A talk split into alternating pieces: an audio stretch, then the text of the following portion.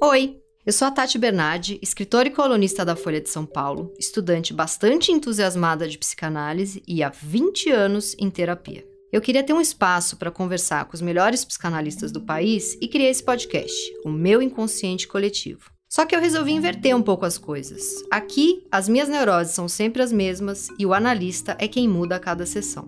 Sim, o que você está prestes a ouvir é uma sessão minha aberta ao público, mas eu duvido que você não vá se identificar com temas como angústia, fobia, pânico, síndrome do impostor e fetiches estranhos. E claro que os meus convidados só toparam essa maluquice porque sabem da importância de não se levar tão a sério. E a minha convidada de hoje é a psicanalista Ilana Katz, doutora em educação na FEUSP, com pós-doutorado em psicologia clínica no IPUSP. E o tema de hoje é: Tem que não ter cabimento para crescer?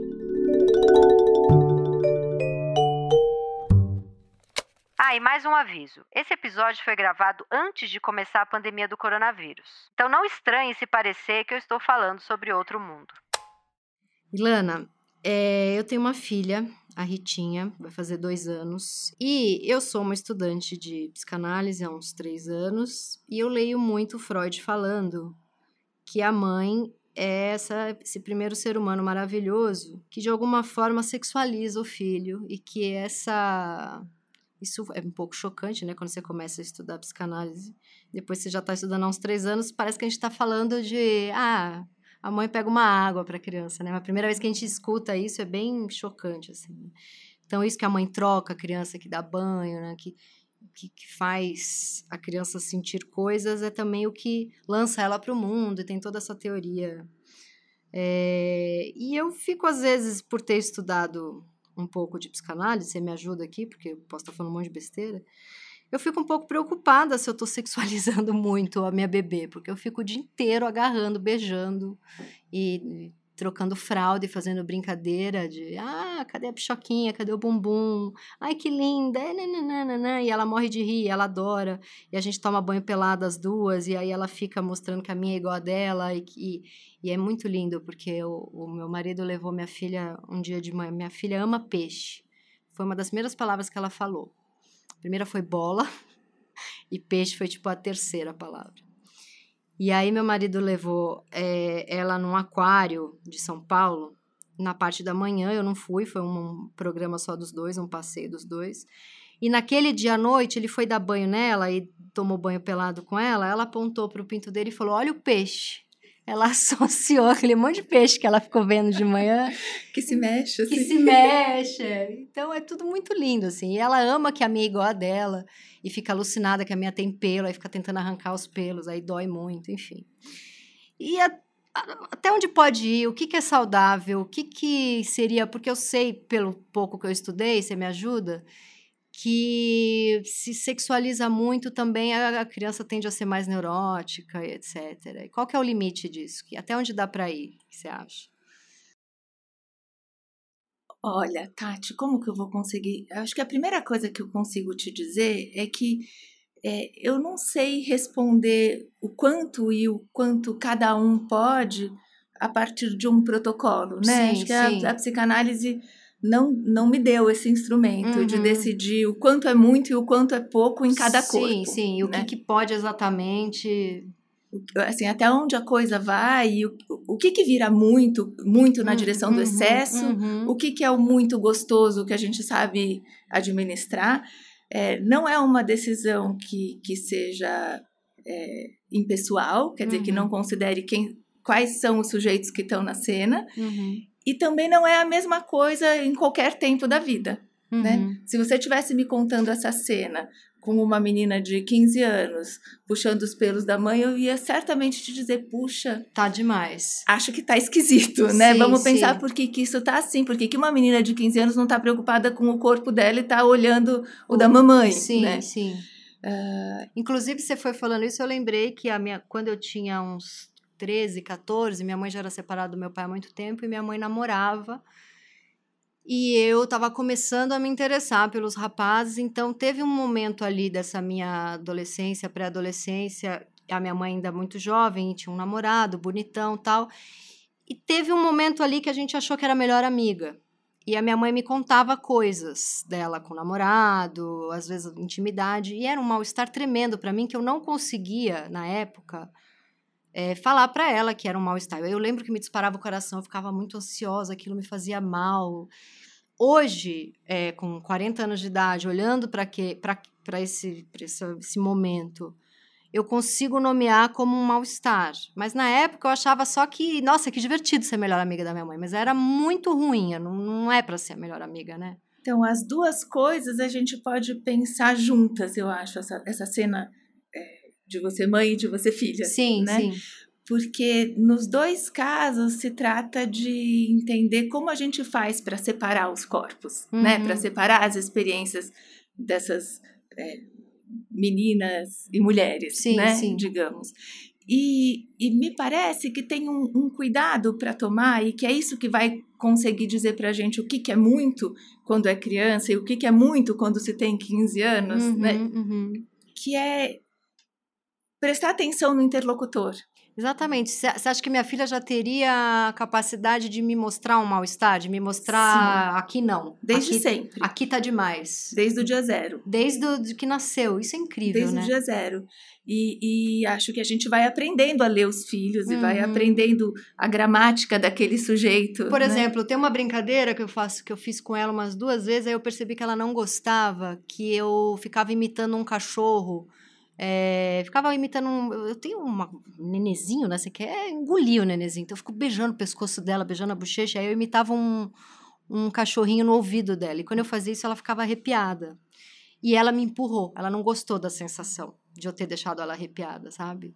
E aí eu achei aquilo curioso e fiz de novo o cachorrinho no ouvido. E ela, ela falou: Não, mamãe, não.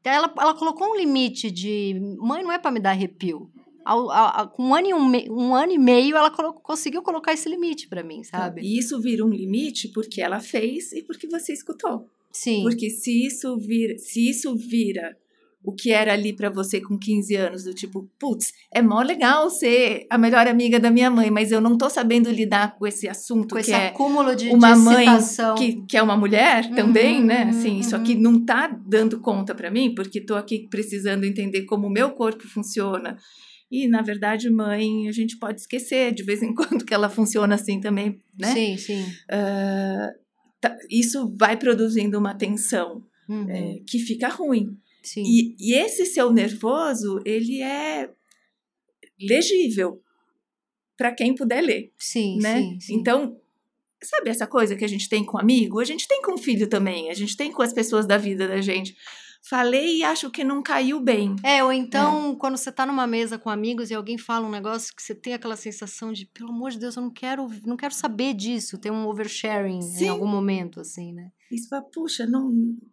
Isso é me é constrange, é, né? É, assim, não, não quero saber, não quero esse nível de intimidade. Sim. Então, esse, essa, essa, esse, essa primeira coisa que você disse, né, dessa a mãe que sexualiza a criança, eu preferia pensar que a mãe erotiza a criança. É isso, é a palavra é, errada. Eu é. usei a palavra errada. O Freud fala de erotizar. É, no sentido de construir o corpo, uhum. porque não tem corpo sem libido, não uhum, tem corpo uhum, que não uhum. seja construído no encontro com outro. Não tem. Uhum. É, na condição humana, o sujeito não se faz sem outro. Né? Uhum, não, sim. não existe isso. Então, esse, essa, essa, essa, essa ação da mãe sobre a filhinha, né? Uhum. Assim, você sobre a sua filha, é uma ação de construir o corpo dela. É, e aí não tem a ver com sexo, tem a ver, eu já percebi, é, não tem a ver com tomar banho pelada, com trocar a fraldinha dela, com ela descobrir que nasceu porque eu fiz sexo com o pai dela. Eu acho que passa por uma coisa que ela ama quando eu falo, esse aqui é o pezinho mais lindo que eu já vi, esse Isso. é o joelhinho mais lindo. Eu vou contornando o corpo dela, mostrando, né, tocando no corpo dela, olha o bracinho, olha o queixinho, o nariz.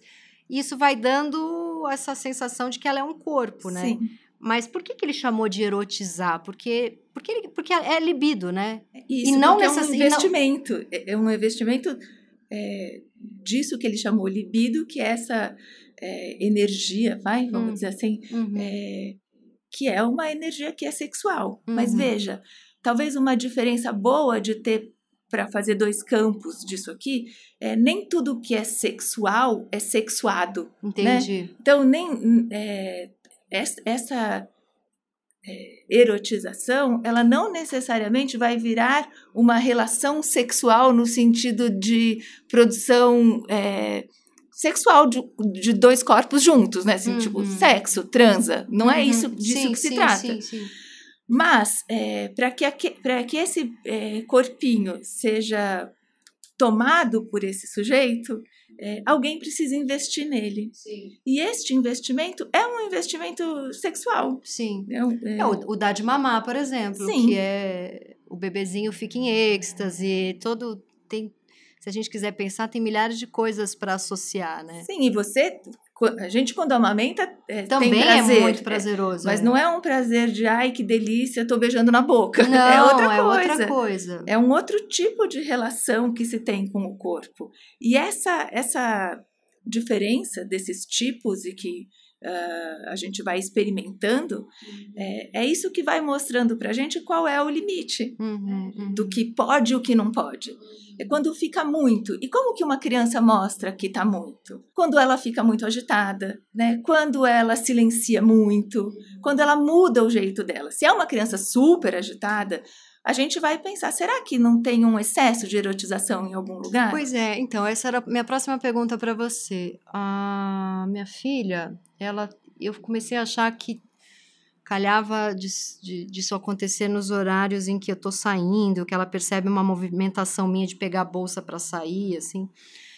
Mas aí eu comecei, aí eu vi que não, ela faz isso, tem dia que não faz e tem dia que faz cinco vezes, ela tá com uns ataques assim, ela tem uns ataques que é, são bem, ela chora, chora, chora, chora como se eu se, se eu tivesse passando na porta da minha casa, eu ia pensar, essa mãe bate nessa criança, não é possível. Porque ela se joga no chão e chora e grita e chora e chora de lágrima gorda, assim, como se algo ela estivesse sofrendo muito e fica histérica e você vai tentar pegar ela, ela soca você, te chuta e ao mesmo tempo ela tá muito carente, assim, eu percebo que ela tá chorando, que ela tá sentindo um desamparo grande, mas ninguém consegue pegar ela no colo.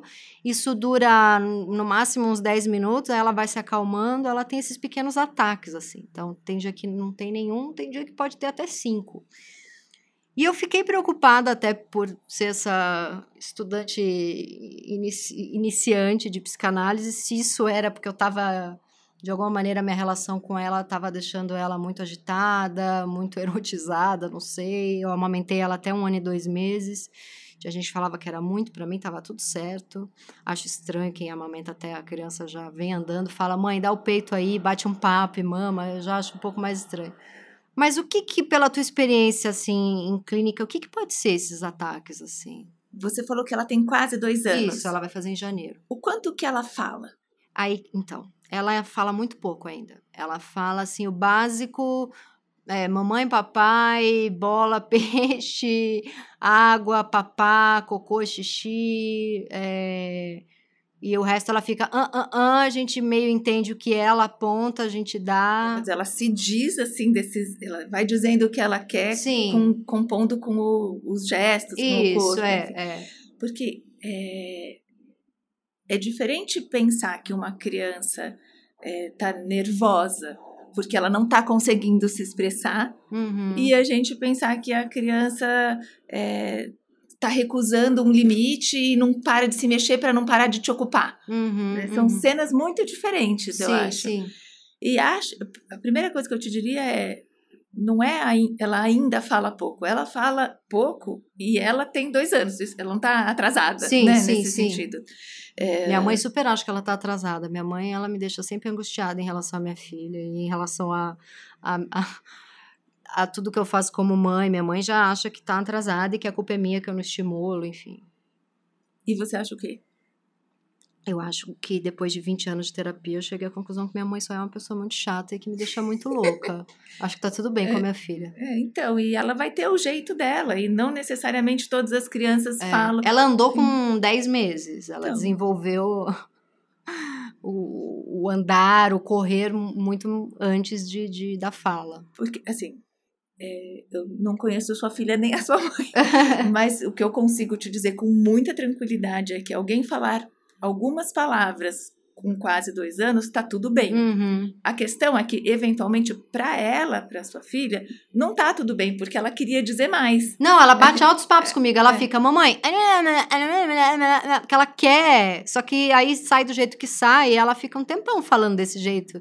E eu falo, é, filha, mas tenta explicar melhor pra mamãe, eu não entendi direito. Aí ela, e aí ela vai ficando nervosa. Tem um verso do Arnaldo Antunes que eu acho tão bonito para falar de, de, crescer, que ele uhum. fala tem que não ter cabimento para crescer. Uhum. Ai, eu, que lindo. É tem, bonito, Tem né? muito a ver. É, é lindo, Porque lindo. Tem que não, não, não, não dar certo mais. de um jeito para é. você fazer de outro. Sim, né? e ao mesmo tempo é. de precisa não tá cabendo para crescer, né? Exato. Para sair, é. né? Então, se, se tá tudo muito certinho, se você entender todos os ah dela, uhum. vai ser difícil dela falar, mamãe, quero ir ao aquário. Uhum. Né? Mas se você, puxa, não tô te entendendo, o que que você. Ela vai precisar caber de outro jeito, uhum. acontecer de outro jeito, uhum, né? Uhum. E, e, e crescer e, e, a vida de uma criança ela é, é, cheia de impasses, né? Essa nossa ideia da infância como tempo idílico,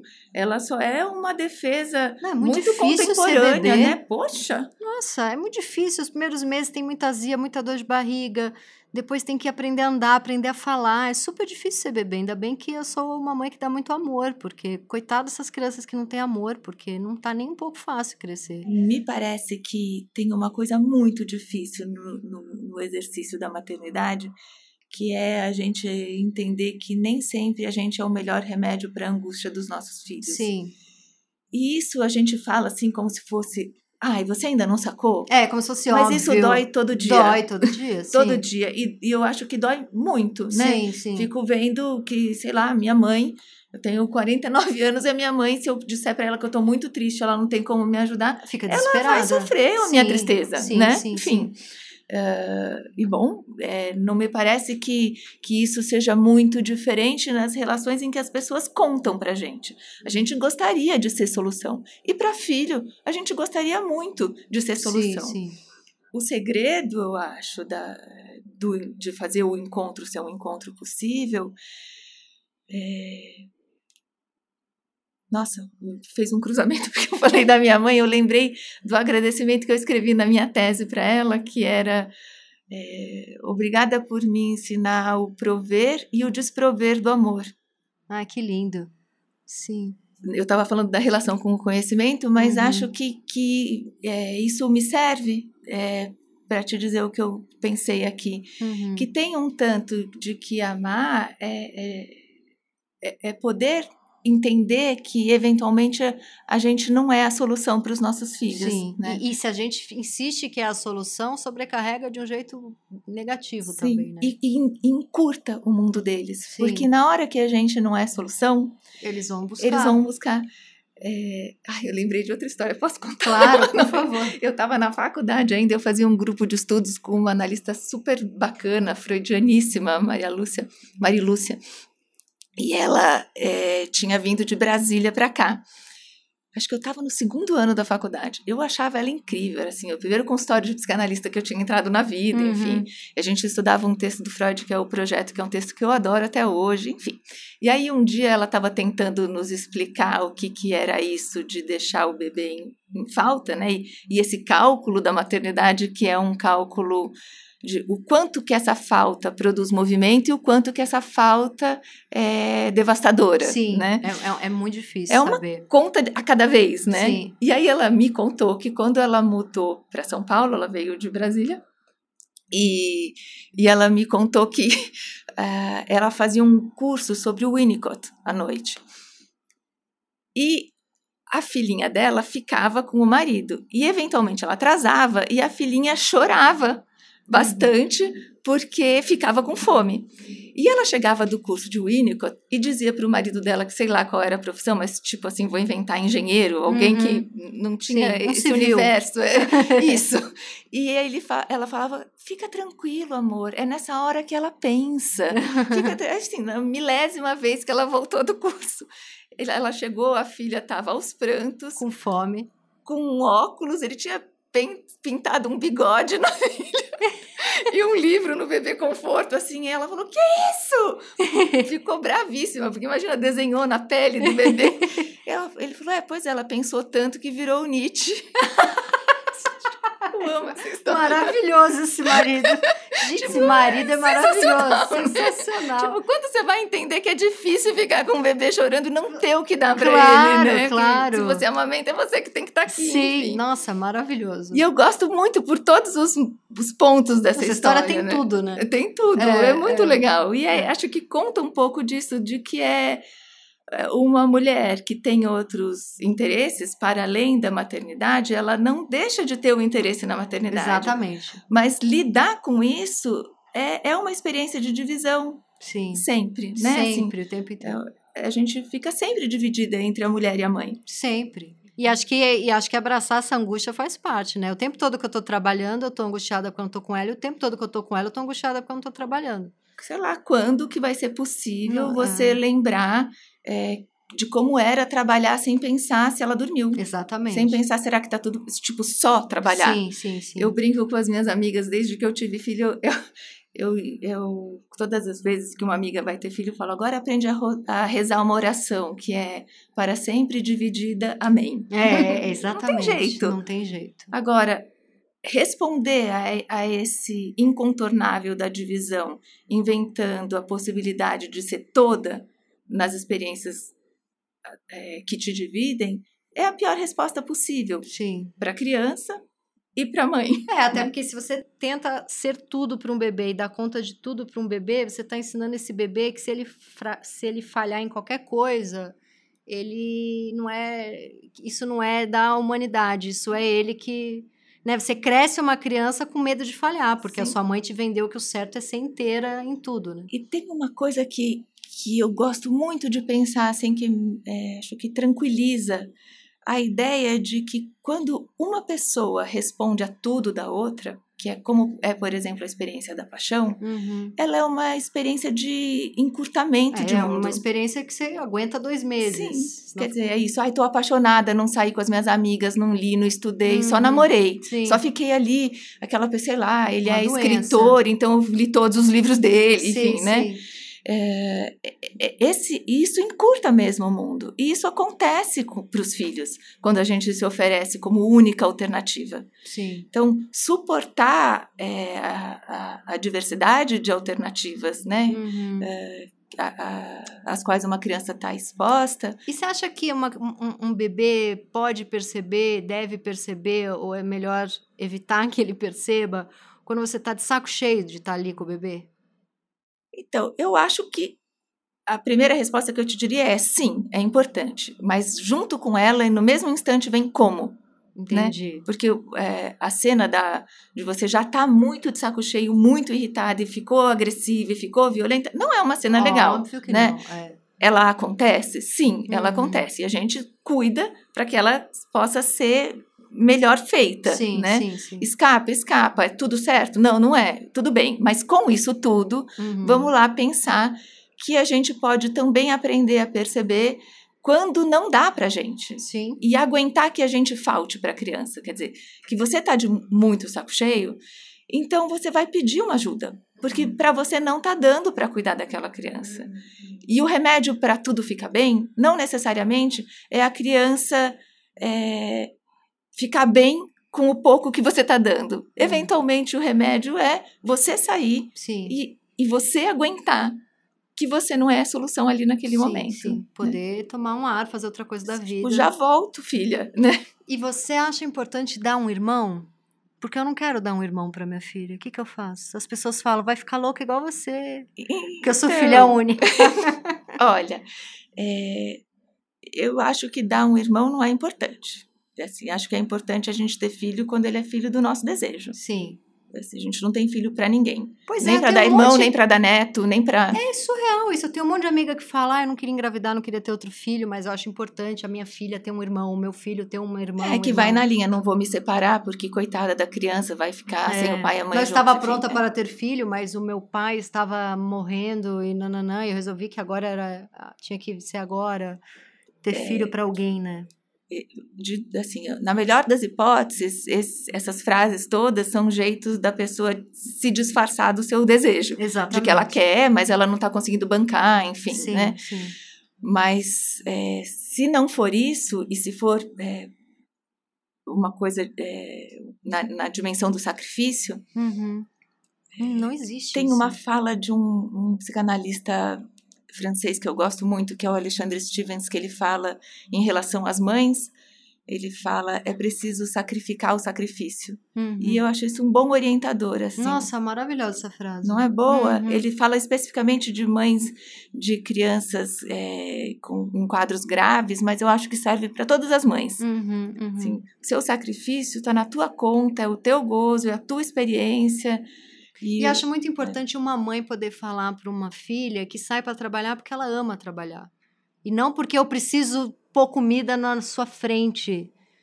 Porque senão você fica achando que a sua mãe, você cresce achando que sua mãe, tudo que ela mais queria era ser grudada em você, mas porque você comia e gastava dinheiro, ela fazia o enorme sacrifício de passar o dia na rua trabalhando, que na verdade era o que ela mais queria, né? Porque.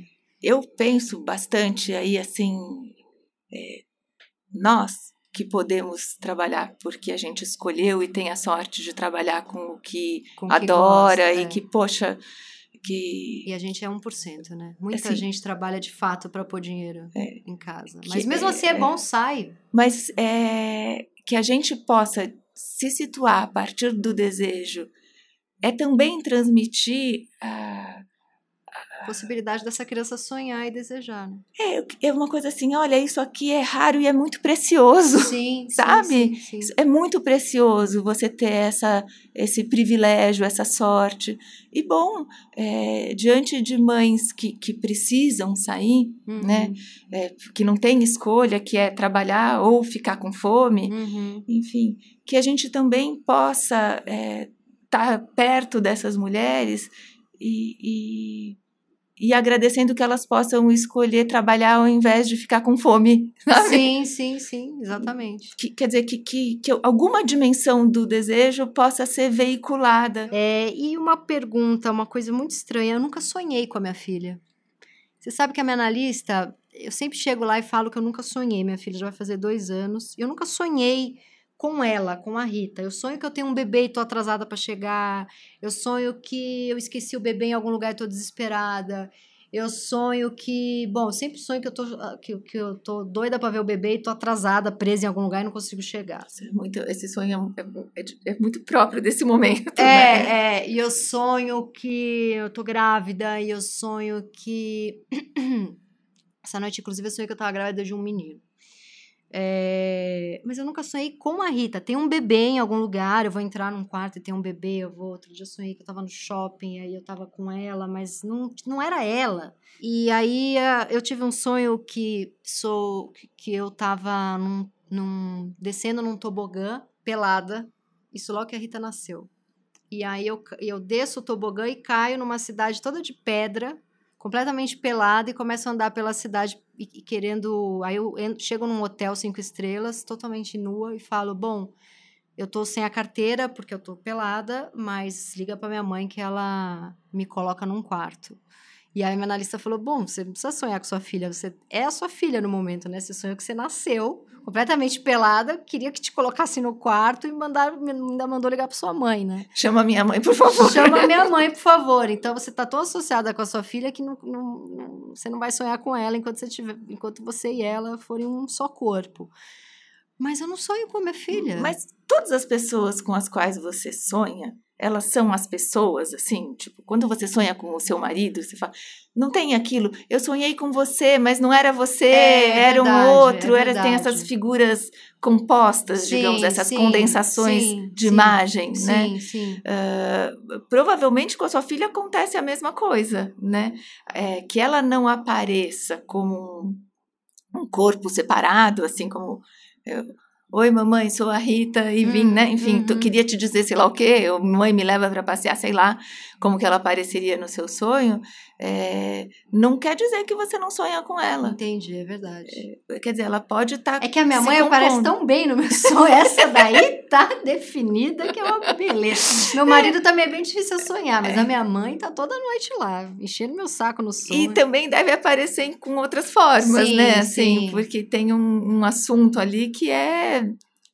é a, o sonho ele se faz uhum. dessas composições, né? Sim, assim, eles, senão a gente é, tomaria eles só como predição, né? uhum. né? Sonhei com isso, então aquilo. Vocês viriam um dicionário de sonhos. Sim, né? sim, sim, sim. Bom, então, a... tava te falando, a Ritinha vai fazer dois anos. As minhas amigas que têm filho tiveram é, os bebês em momentos bem próximos a, ao meu parto, já começaram a desfraldar e, e eu queria entender melhor o que, que vai ser essa mudança da fase oral para a fase anal. É com do, a partir de dois anos, né, a fase anal. Esse é um jeito de pensar, né? E, tem, e o, o para desfraudar tem que ter a ver, tem que ser no mesmo momento? Então, acho que eu vou responder separado. Assim, tá. não, não tem que ter a ver, na verdade, porque esse jeito de, de entender essas fases, como né, numa referência é, do, do, primeiro tempo freudiano, como uhum. fases de desenvolvimento da libido, uhum. é, é, é, isso já foi relido algumas vezes, Sim. né?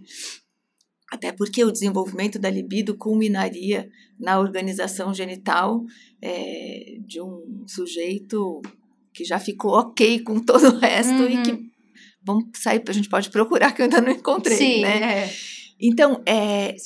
O não neurótico, né? Sim. né? Só se ele for psicótico, aí deu tudo mais errado ainda, né? É, ou foi funcionar de outro jeito, é, digamos é. assim, mas é, tem uma. Uma, esse entendimento do desenvolvimento ele é, é uma discussão muito complexa na psicanálise, né? É, e aí, para a gente não transformar isso aqui num curso de, de, de psicanálise uhum. com crianças, eu vou te falar mais rapidamente dizendo que tem gente que pensa isso muito diferente de mim, mas vou te dizer o que eu entendo claro. disso, né? Uh, é, acho que desfraudar, é, quer dizer, vamos lá, controle de esfíncter, que é o que está em jogo no desfraudar, não é alguma coisa que acontece naturalmente. Não vai ter um dia que um sujeito acorda e fala, não preciso mais de fraldas, sim, né? Sim. Isso acontece como tudo do ponto de vista do que é acontecimento de desenvolvimento a partir da demanda do outro. Isto de novo volta para o começo da nossa conversa, que é não tem sujeito, não, não tem sujeito humano sem outro, né? Então, quando que a criança fica é, pronta, né? Estou fazendo aqui as aspas no sentido de que pronta, pronta, ela só está depois que ela terminar, Sim. né? É, quando ela puder se conectar é, quando ela puder é, se organizar, digamos assim, em relação à demanda do outro e às suas competências físicas. Porque não adianta você fazer demanda para o seu filho controlar esfíncter com nove meses, sim. porque isso vai ser de uma violência. Sim, sim sem precedentes por conta é, da, do, da maturação, inclusive Sim. neurológica, né? Uhum. Mas digamos assim, a partir dos dois anos, né? É, isso começa a entrar no cenário em que é, a maior parte das crianças tem maturidade é, orgânica para isso. Ela já começou, é. por exemplo, a se esconder para fazer cocô. Sim. Eu, fica mó cheirinho de cocô, eu falo, você fez cocô? Não, eu fiz xixi. Aí ela se esconde atrás do armário. E aí ela começa a reparar que quem vai no banheiro vai usar o vaso sanitário. Por isso que eu achei que estava na hora de introduzir a conversa. Sim, sim e, e, acho que está mesmo. É isso, é. é. ela, ela própria trouxe, né? O, e aí ela o... só vai conseguir é, fazer o controle quando ela entender que agora é assim, né? Uh, então, poxa, estão me esperando ali naquele lugar, estão me esperando num lugar, na hora em que eu falo quero fazer xixi, né? E aí ela vai responder a isso, porque ela vai é, cuidando de cuidar da sua demanda, Sim. né? Na medida do que ela possa. E ela faz isso para agradar essa demanda do pai e da mãe, de falar, olha, agora é no piniquinho, agora nananã. Ela, é, acho que a gente pode falar agradar, mas eu acho que tem mais coisas, assim, é, uhum. é, para se compor como um elemento daquele universo, né? Assim, porque é, ela o que, que poderia se agradar? Porque ela quer continuar é, podendo ser um objeto da sua satisfação, Sim. que você se orgulhe, que você exiba, que você fale, olha a Rita, olha que linda, olha que legal, parabéns, nós gozamos juntas disso aqui, a gente ficou muito feliz porque você conseguiu, é atrás disso que ela vai, Sim. né? Então, agradar no sentido de ser boa menina é só uma versão disso, digamos uhum, assim. Acho sim, que é mais atrás dessa satisfação compartilhada, uhum, né? Uhum. Que é essa, essa hora que a criança fica muito ligada no que te deixa feliz. Mas junto com isso, é engraçado, né? Porque junto com isso de agradar, vamos chamar de agradar a mãe e o pai, vem também um poder do, do autocontrole dela que não tem nada a ver com o pai e com a mãe, que é bem individualista, né? Porque ela Sim. sente que, que, se ela sente que tem o controle de fazer o cocô onde ela, ela, quer. Sim. E aí a gente tem as mil crianças que super provocam nessa hora, né? Que assim, aquela mãe super, super obsessiva com a limpeza e tal, e a criança escolhe o xixi no tapete. Entendi. A mãe perguntou três vezes: quer fazer xixi? Não. Quer fazer xixi? Não. Quer fazer xixi? Não. Vai lá e faz. Xixi no tapete. Por quê? Ela escolheu, escolheu fazer xixi provocar, ali. Quer dizer, é. é. de controle que se trata Sim, o tempo também, inteiro. também, né? É, o é. controle de fazer e o controle de não fazer. Né? E por isso que nesse momento é muito importante que do lado do adulto, né, do cuidador, tem alguém que possa encarregar a criança do cuidado com o corpo dela. Sim. Olha só como é mais legal para você fazer xixi no pinico e não ter que trocar fralda, uhum. não ter alguém uhum. mexendo em você o tempo inteiro, não ficar com o bumbum sujo, enfim. Uhum. É, como você quer cuidar do seu corpo, uhum. né? É, e a minha preocupação é que ela vai entrar na escolinha agora em janeiro e eu queria eu desfraudar ela, porque muita gente é desfraudada pela escola. Não é muito mais importante a mãe desfraudar do que alguém da escola? É, é impossível alguém ser desfraudado só na escola, assim. assim. De verdade, eu sempre penso assim, quem, quem tem pai e mãe sofre os efeitos do pai e da mãe numa potência que é incomparável ao que uma escola pode fazer. Por mais que a professora esteja ali todo dia desfraudando, é... é... Porque se ela, é, assim, a, a questão é, é, ela é muito mais subjetiva do que objetiva. É muito uhum. mais ao que que você está respondendo do que está na hora de fazer xixi, vamos tirar. É claro que o movimento coletivo chama a gente e constitui uma demanda que, que ajuda pra caramba, sim, né? Sim. Uh, mas é, se tiver enroscado em casa, a, a, escola vai ter muita dificuldade de. Então não tem como ela se desfraudar sem que você participe disso, né? Agora, se você quer cuidar você, é, cuida, porque é, tudo e, bem. E, é, e, é, e é nessa fase, um ano e dez, dois anos. É... Então, eu, eu ando meio surpreendida porque esses tempos eles mudam muito, né? Sim. Quando eu tive filho, as crianças se desfraldavam com dois anos.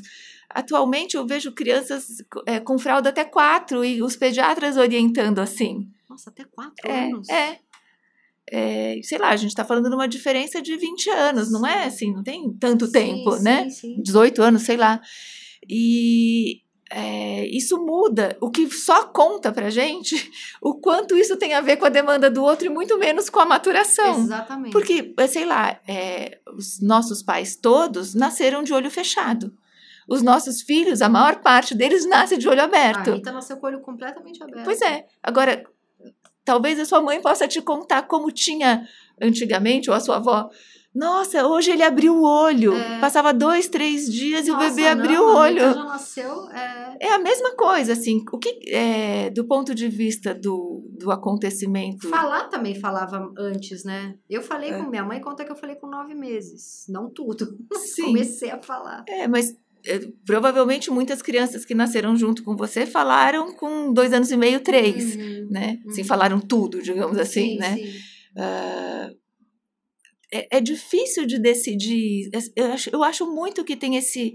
É, que, é, quando a gente se implica no que acontece com os nossos filhos, a gente começa a entender é, o quanto que esses acontecimentos que têm relação com o desenvolvimento, eles são é, tratados pela subjetividade. Uhum. Eles não acontecem porque chegou a hora de.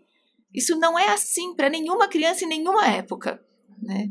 E aí a gente é curioso o tempo que a gente vive, assim, porque é, os bebês podem ter todos, todo o tempo do mundo e as crianças quando têm sete anos têm que é, estar falando outra língua, totalmente assim, Não, é uma loucura, faz uma né? velocidade, muda muito a velocidade, né? Nessas escolas agora, tem no Rio, tem em São Paulo, que são escolas já para formar pequenos CEOs de empresa, com dois aninhos, já a escola custa oito, sei lá, 10 mil reais, porque já vai formar um pequeno, sei lá, milionário. Sim, sim. Fala cinco línguas. Uma loucura, Então, né? é, é sempre isso, assim, o que que a gente tá, o que que a nossa época, é, é né, a nessa experiência de classe que a gente tem, né, Uhum. assim, o, o que que a nossa época produz como demanda e o que que a gente, como pais, vai é, tratar dessa demanda Uhum, para cuidar dos nossos filhos.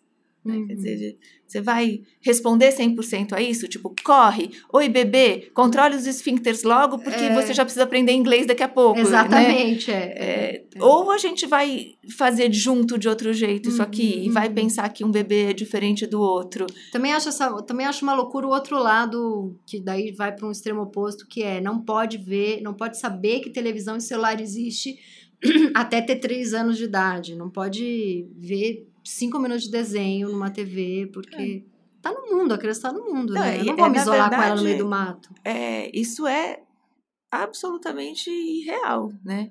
Vale muito mais a gente transmitir como a gente lida com essas coisas Olha, do que a gente existe- fingir que elas não existem, sim, né? Sim, sim. Eu deixo ver bastante desenho, porque eu confesso que às vezes eu chego cansada e ela tá pilhando lá, querendo quebrar a casa inteira, aí pra eu dar uma descansadinha de 10 minutos, eu boto um desenho ali. Aí é uma delícia, porque eu fico deitada, agarrada nela, em vez de ficar correndo pela casa feito uma doida. Mas eu ponho o desenho, assisto junto e comento o desenho e me assusto junto e dou risada junto. Não é que eu ponho o desenho e vou falar no celular. Não está no seu lugar, né? É. Porque acho que sempre esse assunto do celular, da- das telas em geral, é, a pergunta é sempre no lugar do que que isso tá. Né? Quer dizer, se a gente deu, se a gente colocou o iPad para cuidar da criança, esse não é um bom lugar, né? Dependendo da sua frequência e quanto menor a criança, mais importante disso não acontecer. Sim, né? sim. Ah, mas quando isso compõe como um, um dos objetos que compõe as, o, as- o acontecimento de uma família, a gente lida com isso e cada família vai descobrir o seu jeito. Sim. A questão é que Mas e isso não colocar fique... um iPadzinho para o pai e a mãe conseguir almoçar direito? Depende da idade. É, É, depende muito, porque é, eu, vou, eu vou dar uma resposta também na direção do ideal, que é Uhum. assim. é, um, um iPad sem, sem cuidado, né, assim, um iPad frequente, um iPad todo dia, toda hora, na hora do almoço, ele não está num bom lugar. Não, não, né? pelo amor de Deus. Ele não tá. Aquele assunto de, puxa, me atrapalhei aqui, sabe? Que seria, eh, não deu para ligar para alguém vir me socorrer, minha amiga estava ocupada, a vizinha, sei lá o quê, não teve aula, tenho que trabalhar, entregar uma coluna, e essa pessoa está aqui, eu preciso cuidar dela, e ela É. ficou com febre. Enfim, né? Uhum. É, bom, a gente nessa hora vai usar um recurso, Sim. mas é, eventualmente o exercício de almoçar meio atrapalhado, dizendo para a criança. Todos os dias. E metendo um iPad na pobre criança. é, é melhor você almoçar atrapalhada. E assim, do tipo, putz, Rita, espera um pouco que eu tô super afim desse bifinho. Uhum. E eu não, não vou te dar atenção agora. Você vai Uhum. só esperar mesmo que você chore. Porque senão é um cala-boca na criança, é que nem a chupeta É. o tempo inteiro. Eu não, a Rita nunca chupou É. chupeta, mas tinha muito uma chupeta que era um cala-boca, né? Sim, sim. De muita mãe E que só que é um- uma chupeta é, que vem com, com recursos que a gente tem muito pouca experiência. E é pra meio falta de administrar. afeto, né? Esse, esse iPad que enfia na criança 10 vezes por dia, assim. Eu Falta acho que é um pouco sintoma da época, sabe? Sim. Assim, porque a gente também tá cansado. É isso, você chegou em casa cansada, Uhum. porque você trabalhou pra caramba, porque a cidade que você vive é um inferno. Muitas pessoas gastam três, quatro horas entre a casa e o trabalho, assim, não é Uhum. nenhum exagero. Aliás, a maior parte das pessoas Sim. gasta muito tempo de transporte. E aí tem ali um sujeitinho. é, Querendo que. demanda on. É, assim, tipo, sim. e eu, É. E aí a gente vai querer que a pessoa fique bem, mas você está sem energia porque você colocou em outro lugar e você não quer que a pessoa sofra e vai fazendo uma conta que esses adereços, né, eles vão é, compondo a nossa equação. Sim. Mas acho que o tempo também já andou um tanto para a gente poder repensar que conta é essa. Sim. Né? Ou seja, o exagero ruim, de vez em quando tudo bem. É, é. E esse É. de vez em quando também vendo que papel ele faz ali no teatro, né? Não pode ser uma coisa muito cala-boca. Assim. É, a gente volta para o começo da conversa que não tem, não, não vem com um manual e não tem guideline É, e não tem protocolo tem. para criar filho. E muita Tem culpa o tempo encontro, inteiro, né? Então, É agora que a gente fica por aqui então, né, Isso. Tati? Obrigada. Esse foi o meu Inconsciente Coletivo, o podcast para onde as suas neuroses sempre voltam. Eu sou a Tati Bernardi e a edição de som é da Natália Silva. Os episódios do meu Inconsciente Coletivo são publicados toda sexta-feira de manhã nos principais agregadores de podcast. Escute o seu inconsciente e não perca nenhum programa. Até a próxima sexta.